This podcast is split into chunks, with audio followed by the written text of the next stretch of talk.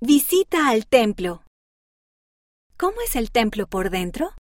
Echa un vistazo al interior del templo de Río de Janeiro, Brasil, en las páginas 24 y 25 para averiguarlo.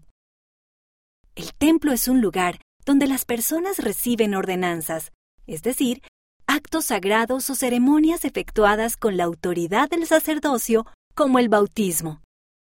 Escritorio de recomendaciones. Cuando entres al templo, un voluntario te dará la bienvenida. Si estás allí para ser bautizado y confirmado por otras personas, mostrarás tu recomendación para el templo impresa. La recomendación demuestra que estás listo para entrar al templo. Tu obispo o presidente de rama puede darte una el año en que cumplas 12 años. Bautisterio. En el templo puedes ser bautizado por tus antepasados y otras personas que fallecieron sin haber sido bautizadas. También puedes ser confirmado en representación de ellos para que puedan recibir el don del Espíritu Santo. Sala de Ordenanzas.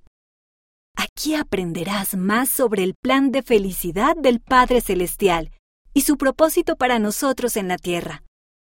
Algún día podrás venir aquí para hacer convenios especiales o promesas con Él.